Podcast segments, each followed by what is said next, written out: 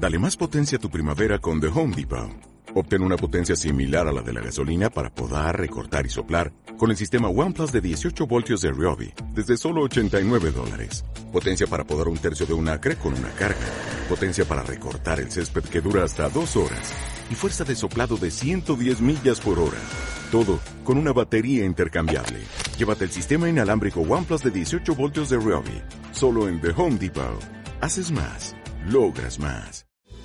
Bienvenido al podcast de Living Room. Esperamos que disfrutes este mensaje y que sea de gran ayuda para tu vida. Mantente conectado y suscríbete a nuestro canal. ¿Quién quiere escuchar un mensaje de parte de Dios hoy? Qué bueno, qué bueno. Antes de empezar el mensaje, ¿sabes? Sentía ahí cuando estaba atrás compartirles algo y es que yo me siento privilegiado porque hoy me siento en el lugar correcto, haciendo lo que Dios me llamó a hacer y definitivamente eso es una sensación importante cuando tú te sientes que estás en el lugar correcto. Pero algo importante es poder hacer todas las cosas con pasión. Y yo quiero decirte que algún día vine por primera vez al Living así como las personas que vienen por primera vez, y, y también venía con muchas dudas, venía con muchas preguntas y todo me parecía extraño, pero yo sentí, yo sentí que Dios es real, que Dios me llamó a hablarle a las personas de Él, a dar amor a todo el mundo y decidí, le hice una promesa un día y le dije, Dios, cada vez que tú me pongas enfrente de gente, ya sea en una plataforma, ya sea en la calle, ya sea en una casa, donde sea, donde yo tenga la oportunidad de dar buenas noticias y de decir que tú eres bueno, lo voy a hacer con toda la pasión y con todo el esfuerzo de mi corazón. Así que yo quiero comprometerme contigo de que vamos a tener una super reunión y voy a dar todo de mí para que tú recibas lo que tiene Dios para ti, ¿ok? Y bueno, te he traído un mensaje que quiero que me ayudes a leer el título de la cuenta de tres, uno, dos y tres. Tienes que llamar al experto. No sé si te ha pasado que alguna vez, por X o Y motivo, tú has decidido hacer algo tú, hacer algo tú, quizás por ahorrarte dinero, tiempo, no sé, por X o Y motivo, que necesitabas involucrar a un experto, pero tú te las tiraste de que tú sabías pues podías hacerlo y lo hiciste y el resultado no fue como esperabas. No sé si a alguien aquí le ha sucedido algún momento.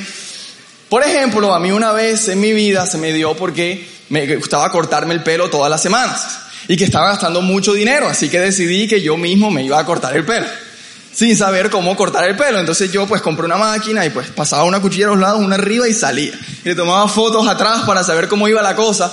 Pero me acuerdo que un día yo en ese momento vivía con un amigo y mi amigo llega un viernes como a las 8 de la noche y, llega a la casa como, como emocionado y me dice, hey man, hay una super fiesta hoy en la mejor discoteca de la ciudad y vamos a salir con un grupo de amigos, súper chévere y me pintaba el plan y estaba full emocionado y me dice, pero no alcancé a ir a cortarme el pelo, tú me puedes cortar el pelo. ya, ya tú sabes para dónde va la historia, ¿cierto? Eso es mala idea, eso solo en las películas, tú ves los jugadores de la NBA que se cortan, eso no sale bien, no, no lo intentes.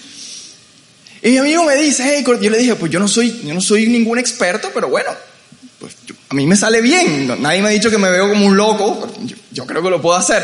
Y bueno, yo le corto el pelo a mi amigo y hasta ahí bien. Pero cuando terminé, esa era la época en que James Rodríguez hacía dos liniecitas de cada lado, ¿se acuerdan? ¿Se acuerdan? Ya, ya te puedes imaginar lo que pasó. De verdad que nuestra relación nunca fue igual, no sé por qué. Él dice que fue a propósito, pero yo les prometo que no fue a propósito, de verdad. Yo no, no, lo hice en una mala intención. Pero el momento en que yo coloqué la máquina en su cabeza, la máquina baja completamente y el hombre quedó con una brecha, con un trasquilón de aquí hasta acá. Todavía me acuerdo y me da risa porque no salió a ningún lado, se puso un pasamontañas y se acostó a dormir.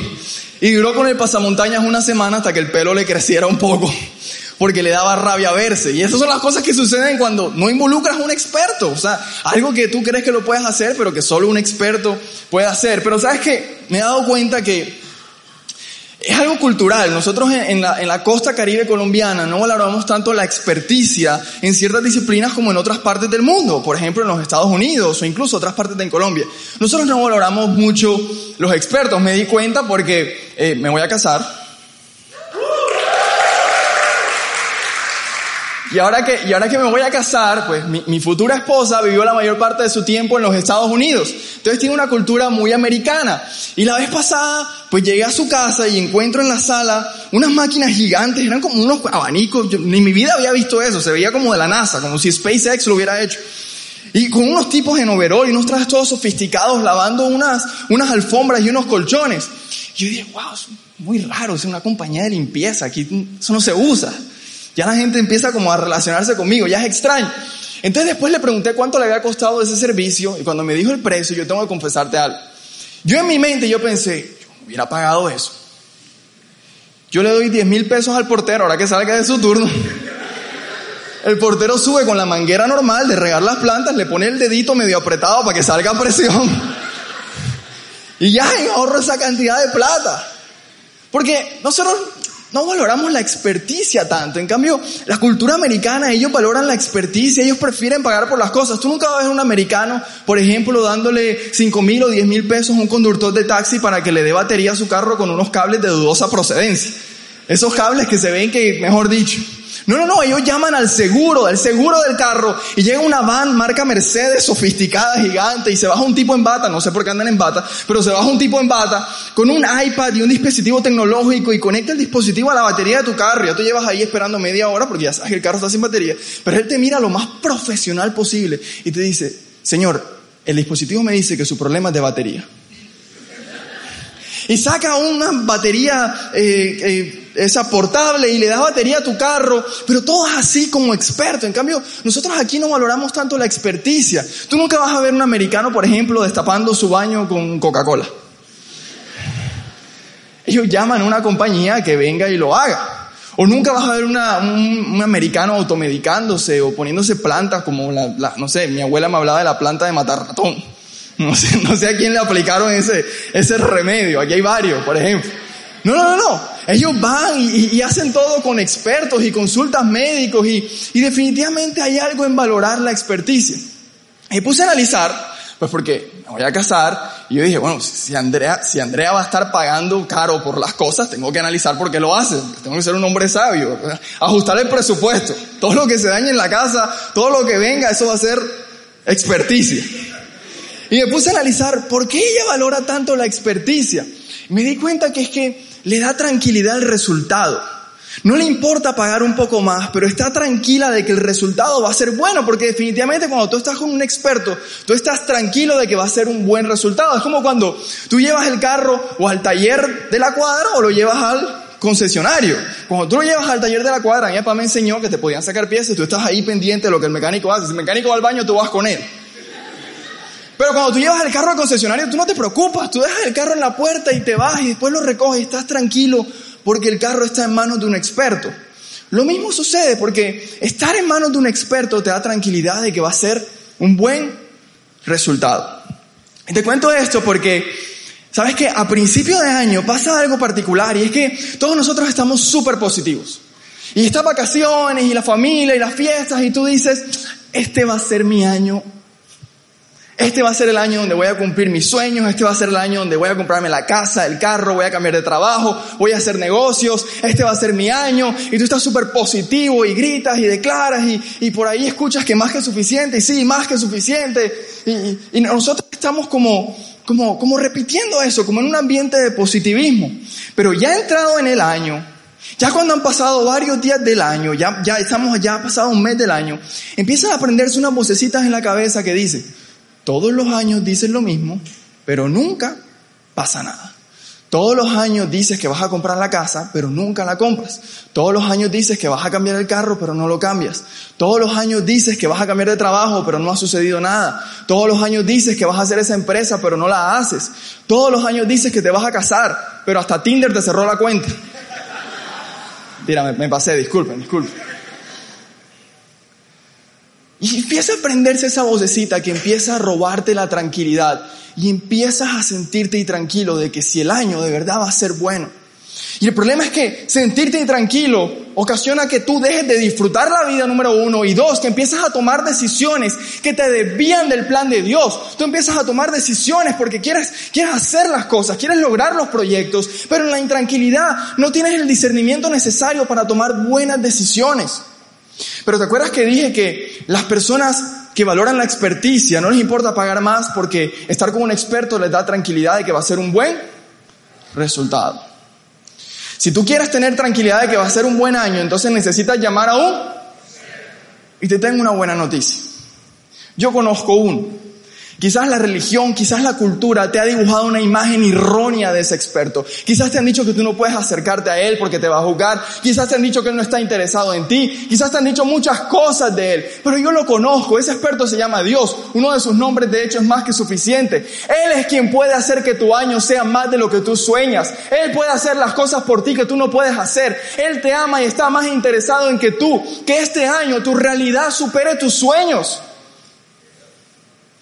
Él lo va a hacer. Y por eso yo hoy quiero presentarte a este experto. Quiero, quiero, quiero volver a dibujar una imagen clara de él, que quizás la religión nos ha pintado una imagen errónea. Yo quiero presentarte a este experto. Quiero darte tres maneras en las que él va a llevar tu año a ser un año más que suficiente, un año donde tú cumplas tus sueños, un año que sobrepase tus expectativas. ¿Quién quiere escuchar las tres maneras en que Dios va a hacer eso? ¿O hay emoción completa o no hay? Pero a media no hacemos nada. Ok, número uno, primera manera en la que este experto opera. Quiero que me ayudes a la cuenta de tres. Uno, dos y tres. ¿Sabes qué? Algo que nos empieza a causar ansiedad, que nos hace sentirnos ansiosos, es que tú quieres llegar al punto B, tú estás en punto A, estás viviendo determinadas situaciones hoy, estás en cierto estado en las áreas de tu vida y tú quieres ir al punto B, ese lugar donde los proyectos están cumplidos, donde puedes ver las cosas con las que has soñado, donde vives una vida más que suficiente, una vida que superpase tus expectativas. Pero nos causa ansiedad no ver los puentes, cómo voy a llegar hasta allá, no veo los medios, eso nos hace sentirnos intranquilos. Y sabes, yo hoy siento compartirte algo muy puntual. Yo quiero que sepas que yo no hice un mensaje hace seis meses o hace un año. Yo hice un mensaje puntual de lo que sentía compartir de parte de Dios para ti. Escúchame, tranquilo. Quizás hoy no ven los medios, pero Dios es experto en abrir puertas que tú y yo no podemos abrir. Dios lo va a hacer. Dios es quien te abre la puerta. Estate tranquilo. Dios te va a dar los medios para que puedas cumplir tus sueños, para que puedas cumplir eso canelas. Tranquilo. Dios lo va a hacer. Sigue trabajando en ti. Sigue haciendo lo que estás haciendo hoy con la mayor excelencia posible. Sigue caminando hacia tus sueños. Sigue soñando. Sigue te levantando cada mañana preparándote. Sigue hablando con gente. Sigue poniendo tus sueños de primero. Sigue caminando que en el camino Dios va a abrir los medios. Escúchame bien. Lo que para nosotros parece imposible, para Dios es posible. Ahí lo vas a ver en pantalla. Porque para Dios todo es posible. Todo es posible. De algo estoy seguro, y es que Dios va a abrir las puertas, porque Dios es bueno, Dios es experto en abrir puertas. Pero lo que quiero asegurarme hoy también es que tú puedas reconocerlas, porque esto del experto y de que Dios abre las puertas se puede ver muy abstracto si tú no terminas viviendo esos sueños, viviendo lo más que suficiente. Entonces es importante que tú puedas aprender a reconocer las oportunidades que vienen de Dios para que puedas tomarlas y en tu vida puedas experimentar, puedas palpar de esto que yo te estoy hablando. Y por eso quiero decirte que estas oportunidades, estos retos, se presentan en nuestra vida de algunas maneras, con algunas particularidades. Muchas veces, por ejemplo, las oportunidades que Dios abre se presentan como un gran reto. Algo que desafía nuestro status quo, algo que desafía nuestro estatus actual, algo que desafía tu fe, desafía tu madurez emocional, desafía tus capacidades, desafía tus finanzas, desafía lo que tienes en las manos en este momento. Muchas veces estas oportunidades de Dios te retan en todo sentido. Y muchas veces nos da miedo y podemos no tomarlas. Porque Dios, yo, yo no sé si yo pueda hacer eso. Yo no sé si yo pueda hacer ese negocio. Yo no sé si yo pueda estar con esta mujer, con este hombre. Yo no sé si yo pueda pararme a hablar de ti. Yo no sé si yo pueda hacer esa fundación. Yo no sé si yo pueda cumplir ese propósito. Nos da miedo las oportunidades que Dios puede abrir para nosotros porque nos retan, desafían nuestro interior. Pero quiero decirte algo. Escúchame bien. Tómala. Tómala. Porque la forma en que Dios abre puertas no es abriéndola y empujándote a través de ella. No, Dios abre puerta y dice, ven y sígueme. Ven y sígueme. A todos los hombres de Dios, todos los hombres de Dios que están en la Biblia, tú y yo, todo Dios nos llamó desde Abraham, Moisés, Jeremías, Saúl, David, Jesús, Pedro, Juan, todos los hombres de Dios, tú y yo, a todos nos presentó oportunidades que desafiaban lo que teníamos en el estatus actual. De hecho, cuando se encuentra con los discípulos en la playa, ¿se acuerdan? Cuando llama a sus primeros discípulos, se encuentra a Pedro. Pedro era un pescador. Pedro estaba bien siendo un pescador. Pero él le dice, yo te voy a hacer un pescador de hombres. Recuerda, pescador más que el siguiente nivel. Porque quiero decirte algo. Si tú vienes por primera vez, quiero decirte que nos vas a escuchar hablar de lo más que suficiente, porque es un tema que Dios nos ha dado este año, es como un lema, es lo que sentimos que Dios quiere hacer este año, quiere llevar nuestra vida a vivir cosas que son más que suficientes, quiere sobrepasar nuestros sueños, quiere sobrepasar lo que nosotros pensamos.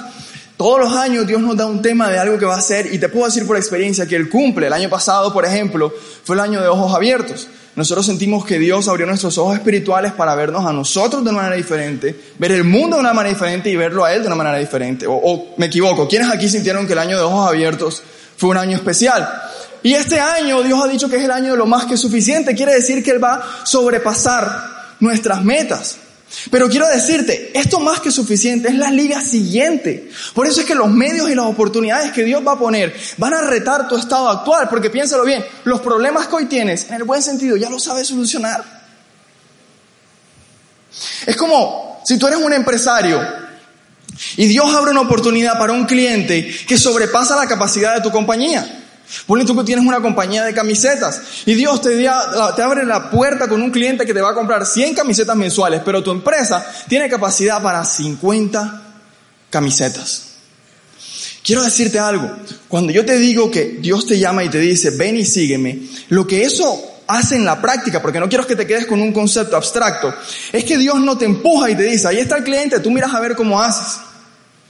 Dios va de la mano y te va diciendo, te va hablando, quizás en sueños, quizás, quizás te susurra al oído, quizás pone ideas de cómo incrementar la capacidad para poder llegar a cumplir a tu cliente con las 100 camisetas.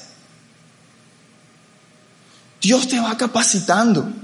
Dios va de la mano.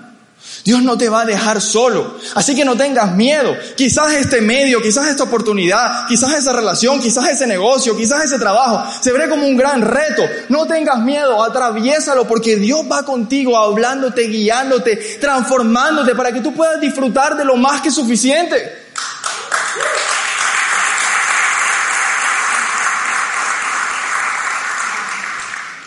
Muchas veces también estas oportunidades que Dios hable, que Dios abre tiene una particularidad que quiero comunicarte hoy y es muy puntual para nosotros aquí en esta reunión. Y es que las puertas que Dios abre no solo son para ti, no solo son para que tú atravieses por ellas, sino son para que traiga gente contigo. Dios te ha bendecido para tú ser bendición para los demás. Así que, si tú estás intranquilo porque no ves los medios hoy para llevar a vivir tus sueños, para llegar al siguiente nivel, quiero decirte tranquilo, Dios lo va a hacer. Está más bien tú pendiente que puedas reconocer esas oportunidades que muchas veces se presentan como un gran reto y que también son esas oportunidades que te permiten ser bendición para demás personas. ¿Me siguen hasta ahí? Ok, lo segundo que este experto hace, quiero que me ayudes a leerlo a la cuenta de tres, uno, dos y tres. Lo segundo que Dios hace es que acelera tus proyectos. Eso también son buenas noticias. Así como es una buena noticia que Dios abra la puerta, es una buena noticia que Dios acelere tus proyectos. ¿Sabes qué? Ahora que estaba analizando todo el tema de Uber, de que Uber se fue de Colombia, me llamó la atención algo. Uber se fue de Barranquilla. De Barranquilla es la ciudad donde está Livington, para las personas que nos ven, no podemos dar todo por sentado. Y Uber se fue de Barranquilla, pero no afectó la movilidad de la ciudad, por una simple razón. Ya Uber no tenía mercado en Barranquilla. Hay una aplicación que se llama InDriver, no es que le está haciendo publicidad, pero le robó el mercado a Uber. Yo, yo, yo me manten, yo todavía tenía Uber hasta el último minuto porque para mí es más cómodo el tema de las tarjetas que el efectivo, pero ya no había, ya no había conductores de Uber, ya el mercado no existía para Uber. Esta nueva aplicación se lo robó. Y me llamó mucha atención, la razón por la cual InDriver se gana el mercado es porque parte de la cultura de la ciudad es el regateo.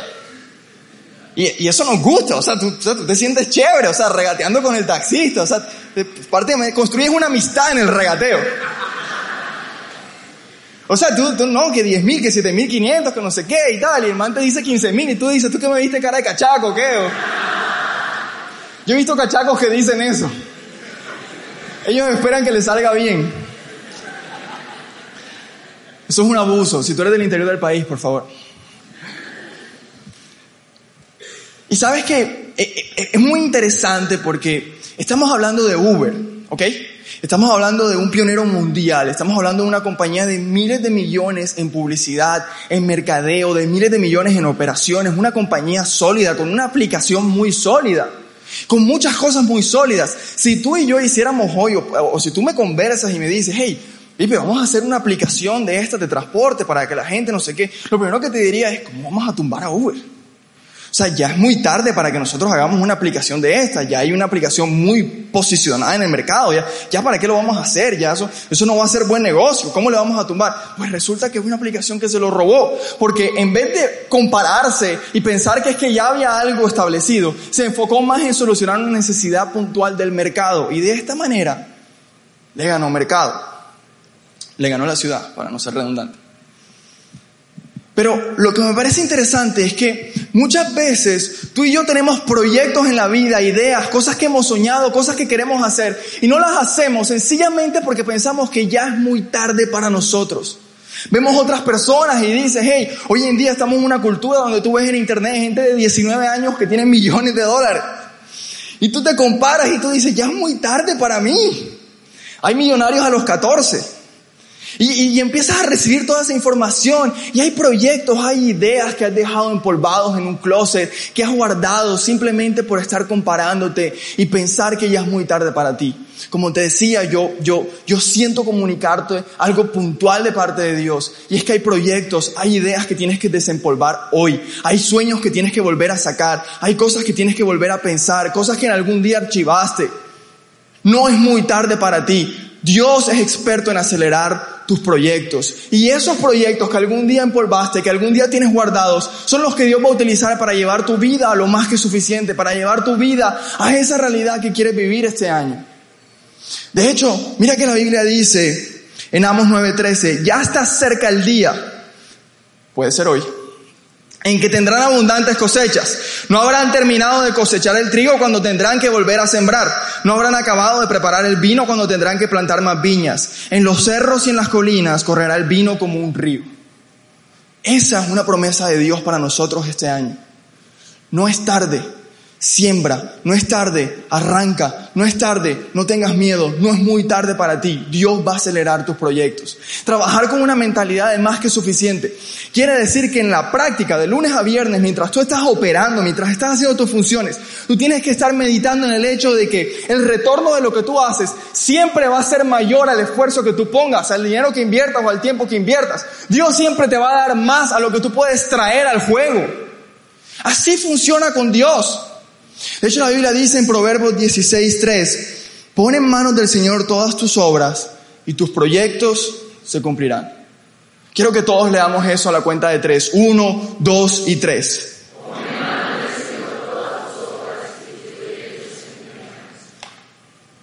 Dios lo va a hacer. Y lo tercero que este experto hace, lo tercero que quiero presentarte hoy de parte de Dios, es que Dios alinea tu voluntad con tus deseos trascendentales. ¿Qué hace Dios?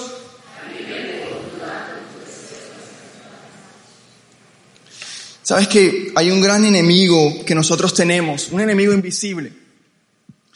Algo que quiere oponerse a que tú vivas un buen año. Y todos los años sucede igual. Algo que quiere oponerse a que tú puedas vivir una realidad que supere tus sueños. Algo que quiere oponerse al plan de Dios para tu vida. Y ese enemigo invisible se llaman patrones autodestructivos. Todos tenemos patrones autodestructivos, quiero que lo sepas, todos los tenemos, solo unos son más visibles que otros. Puede ser tomar gaseosas negras, no comer bien, gastar mucho tiempo en redes sociales, lo cual te hace improductivo, tener una adicción a redes sociales, lo cual te hace improductivo. Pueden ser relaciones tóxicas, pueden ser relaciones tóxicas, pueden ser relaciones tóxicas. Me puedo quedar ahí toda la tarde.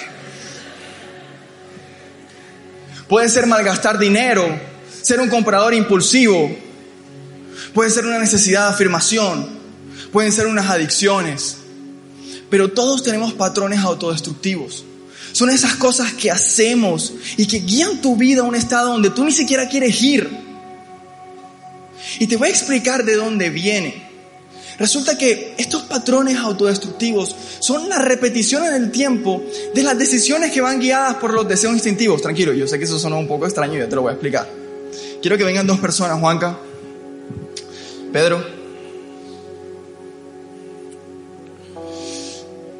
Antes, eh, voy a aclarar, si aquí hay un psiquiatra o un psicólogo, yo voy a explicar algo en términos de que la gente me entienda, ¿ok? No en términos técnicos, aquí somos gente estudiada, no van a creer que vamos a seguir con cualquier cosa. Ahí está Freddy, por ejemplo, de Bedor. Todos nosotros tenemos dos tipos de deseos, deseos instintivos y deseos trascendentales. ¿Ok? Estos deseos instintivos son los deseos que vienen por una respuesta al entorno. Por ponerte un ejemplo, tú ves en Navidad una propaganda de estas gaseosas negras y tú ves gente feliz. Entonces tu cerebro inconscientemente responde deseando eso, porque tú quieres ser feliz, ¿ok? Y tú dices, ahí está la felicidad, ok, yo voy a desear eso. Son deseos instintivos, son deseos que se producen por el entorno. Y así en tu vida sucede con muchas cosas. Esta es la explicación por la cual Dios asume que nosotros somos buenos. Tú en realidad no quieres hacerte daño, simplemente estás respondiendo a deseos instintivos. Nadie se levanta un día y dice, hoy voy a consumir 35 kilos de cocaína y voy a destruir mi vida. Estás respondiendo a un deseo instintivo. Nadie se levanta una mañana y dice, hoy voy a destruir mi casa y voy a hacerle infiel a mi esposa porque estoy tomando una... No, estás respondiendo a un deseo instintivo. Alguien ahí viste algún amigo o algo que ahí te decidiste eso, ahí me va a traer la felicidad y respondiste allá. Nadie se levanta un día diciendo, hoy voy a malgastar todo mi dinero para destruir mis finanzas. No.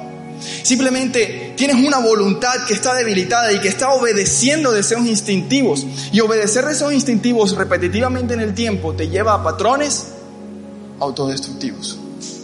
Del otro lado están los deseos trascendentales. Son esos deseos que calan en nuestro corazón. Son esos deseos que el mismo Dios puso ahí. Son esas cosas que están dentro, que nosotros hemos sabido, que hemos soñado, que siempre queremos hacer. Son esos deseos de bien. Porque al final tú tienes buenos deseos para tu vida. Tú quieres que te vaya bien. Por eso te preguntaba al principio, ¿quién aquí quiere vivir algo más que suficiente? ¿Quién aquí quiere vivir lo más que suficiente que Dios tiene? Ese deseo lo puso Dios en tu corazón. Eso es un deseo trascendental. Pero para que tu vida, para que no solo simplemente sea un deseo y sea alzar la mano y sea palabras bonitas acá, Dios necesita que tu voluntad esté alineada con esos deseos trascendentales para que tus decisiones... Vaya, perdón. Dios necesita que tu voluntad esté alineada con esos deseos trascendentales para que puedas tomar decisiones que lleven tu vida a lo que ya Él preparó para ti. Por eso es que Él fortalece tu voluntad y la alinea con los deseos trascendentales. Entre más te acercas a Dios, entre más te haces consciente de su presencia en tu vida, entre más eres cercano con Él, entre más disfrutas de su paternidad, más se va fortaleciendo tu voluntad y va girando de esas cosas que vienes obedeciendo a los deseos que Él mismo puso en tu corazón. Por eso es que la Biblia dice que Dios nos da el querer, deseos trascendentales, como el hacer, la voluntad. Y si te pones a pensar, esto fue lo que le sucedió a Jesús en el huerto de Getsemaní. Jesús iba a ir a la cruz. Escúchame bien, Jesús tenía un deseo trascendental en su corazón, que era ir a la cruz. Él pasó tres años diciendo, es mi propósito de vida, mi propósito de vida es ser el Salvador del mundo. Voy a ir a una cruz, voy a ir a morir y voy a resucitar. Lo repetía y lo repetía y lo repetía. Estaba en lo más profundo de su corazón. Era algo que Dios había puesto en él. Era un deseo trascendental que estaba en Jesús.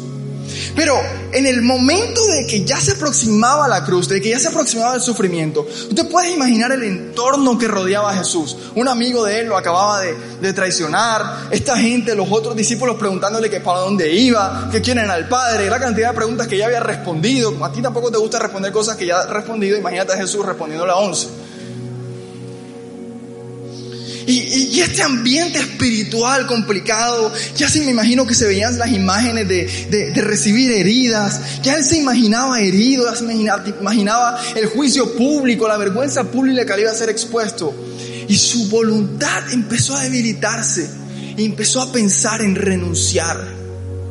El entorno le dio un deseo de renunciar. Pero Jesús sabía cómo funcionaba esto. Jesús sabía que Él era, era humano también y que los, seres humanos tenemos esa tendencia a que nuestra voluntad sea débil y obedezca a los deseos instintivos. Por eso es que Él dijo, yo no puedo permitir que esto suceda porque yo tengo un destino que es ser el Salvador del mundo. Y fue intencionado en ir a la presencia de Dios. Él fue intencionado en acercarse a Dios y colocar en manos de Dios eso que lo quería hacer renunciar. Le dijo, Padre, si puedes pasa de mí esta copa, pero que no se haga mi voluntad sino la tuya. Y dice la Biblia que en ese momento un ángel bajó y lo fortaleció, lo fortaleció. Y él pudo seguir adelante con el destino de su vida, que era morir en la cruz por ti y por mí y cambiar la historia del ser humano para siempre. Si te das cuenta, la Biblia dice que el ángel fortaleció a Jesús, no dice que le cambió sus deseos. Por eso es que no es cierto que en la iglesia te lavan el cerebro. No es cierto eso, que no, no vayas a la iglesia porque allá Dios te lava el cerebro. Dios no lava el cerebro a nadie. Dios está seguro de los deseos que Él puso en tu corazón. Él no tiene necesidad de cambiarte los deseos. Él sabe lo que Él puso en tu corazón. Él lo que hace es fortalecer tu voluntad para que tú estés alineado con lo que Él puso en tu corazón. Dios no le lava el cerebro a nadie. Y quiero decirte algo.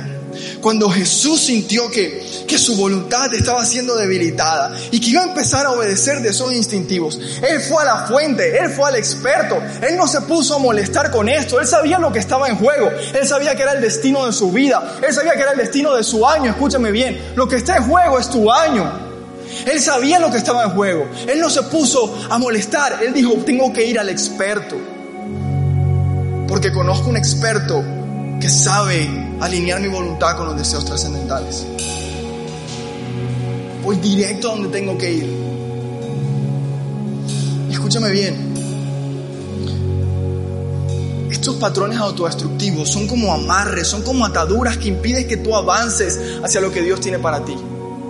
Tú y yo tenemos que ser intencionados en día a día, ir al experto, decirle, Dios, estoy sintiendo este deseo. Yo en realidad no quiero caminar hacia allá. Yo sé que eso va a terminar mal. Yo sé que esa relación no me conviene. Yo sé lo que estoy haciendo. En el fondo no quiero hacerme mal, pero algo me jala. Ponlo en manos de Dios. Esa misma presencia que estaba con Jesús allá y que lo fortaleció, es la misma presencia que te va a dar fuerza a ti para alinear tu voluntad y obedecer los deseos que Dios puso en tu corazón.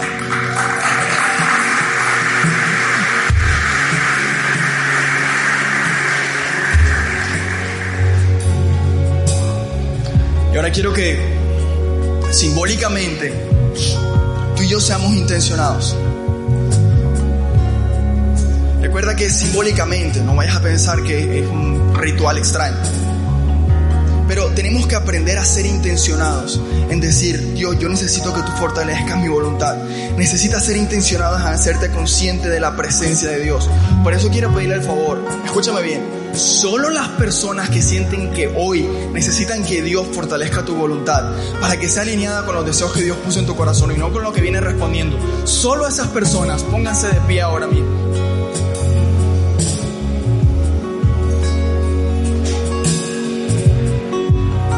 Ahí donde estás, vamos a empezar tú y yo a meditar en la presencia de Dios. La presencia de Dios que está aquí, vas a empezar a escuchar la canción. Empieza a darle gracias a Jesús porque gracias a Él no hay barreras entre Dios y nosotros. No hay barreras entre su presencia y nosotros. Su presencia está contigo. Yo voy a guiar una oración, pero, pero lo importante es que tú ahí estés hablando con el Padre. Recuerda que tienes que saber lo que está en juego. Está en juego tu año, está en juego tu vida. Tú no quieres hacerte daño y Dios lo sabe. Dios sabe que tú eres bueno y que tú quieres obedecer lo que Él tiene para ti. Dios lo sabe. Padre, gracias porque podemos acercarnos a ti. Gracias porque tu presencia, tu amor, tu gracia va contigo a todas partes. Nosotros hoy ponemos delante de ti esas cosas que nos vienen haciendo orar de cierta manera, Dios. Esas cosas que, que han llevado nuestra vida por años a encontrarnos con calles cerradas. Nos hemos golpeado con paredes muchas veces creyendo que ahí está la felicidad. Pero nosotros hoy venimos a ti, Dios. Queremos ser fortalecidos en tu presencia. Queremos disfrutar de tu presencia.